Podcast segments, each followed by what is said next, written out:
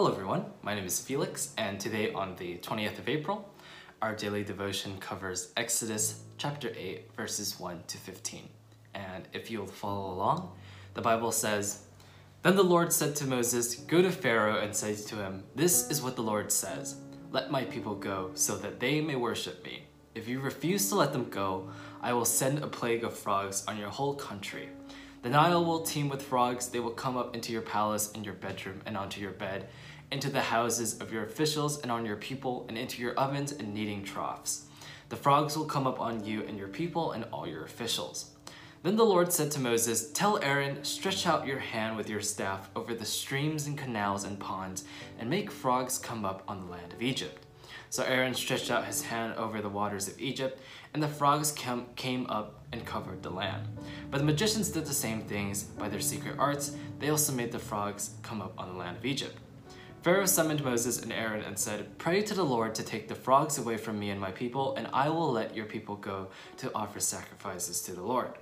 Moses said to Pharaoh, I leave to you the honor of setting the time for me to pray for you and your officials and your people, that you and your houses may be rid of the frogs, except for those that remain in the Nile. Tomorrow, Pharaoh said. Moses replied, It will be as you say, so that you may know there is no one like the Lord our God. The frogs will leave you in your houses, your officials and your people. They will remain only in the Nile. After Moses and Aaron left Pharaoh, Moses cried out to the Lord about the frogs he had brought on Pharaoh on the and the Lord did what Moses asked. The frogs died in the houses, in the courtyards, and in the fields. They were piled into heaps, and the land reeked of them. But when Pharaoh saw that there was relief, he hardened his heart and would not listen to Moses and Aaron, just as the Lord had said. One of the, the ten plagues of uh, Egypt, you know, one of the most iconic uh, lessons in Exodus. Um, I remember this passage fondly because uh, a few summers ago, I was teaching summer camp for children's ministry at UFCLA.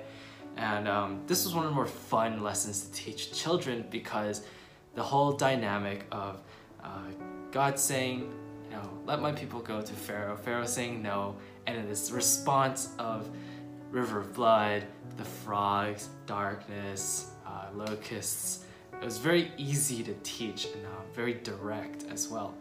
Um, Something to point out, um, this being the second plague, um, is that there is a clear pattern in each one of the plagues, right? It starts off with Moses saying, Pharaoh, let my people go, right? Let us um, uh, pray, worship uh, Lord our God. And Pharaoh saying no, and then Moses saying, oh, well, if you don't do it, God's gonna punish you. Pharaoh digging his heels in, the punishment, the plague comes, Pharaoh seeing the plague and saying, oh no, I, I'm sorry, I'll let your people go. Moses saying, okay, and then letting the plague go away. And then Pharaoh saying, huh, just kidding, I'm not gonna let your people go. And this happened, of course, 10 times until the very end, where, um, spoilers, uh, firstborn dies and Pharaoh gets very sad. So, the thing with these plagues um, going from starting off with River of Blood and ending with the firstborn dying is that there's a clear uh, fairness in how these plagues are set up, right? We didn't start off the first plague being the drastic firstborn dying. And this really shows not only how powerful God is with all these plagues, but also his fairness, right? Um, relatively speaking, these plagues don't start off as bad, right? You have river blood, you have frogs. Um, these frogs, they, they, won't kill you. They didn't kill anyone here. Uh, the worst thing that it says in the Bible is in verse 14, where once they all died, it just stinked, right? It just reeked of frogs.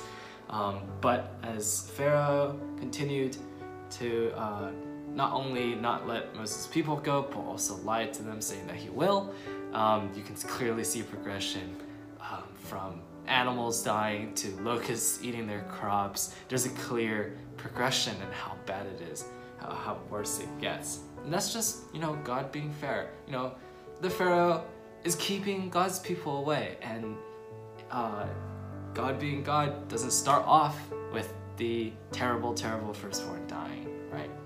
Um, and so as we read the further verses, in the next few days. You'll see the next couple of plagues as well.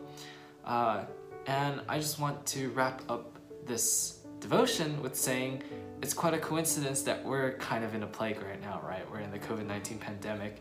And so, um, with how powerful God is, um, allowing this plague of frogs to come and go within a day, I want to pray for everyone in the COVID pandemic that we are going through right now. And so, if you'll pray with me. Dear Heavenly Father, uh, thank you for this short and sweet passage on the second plague with the frogs. Uh, I want to pray for the pandemic that we are going through currently with COVID 19. I want to pray for everyone's safety. I want to pray for everyone's happiness.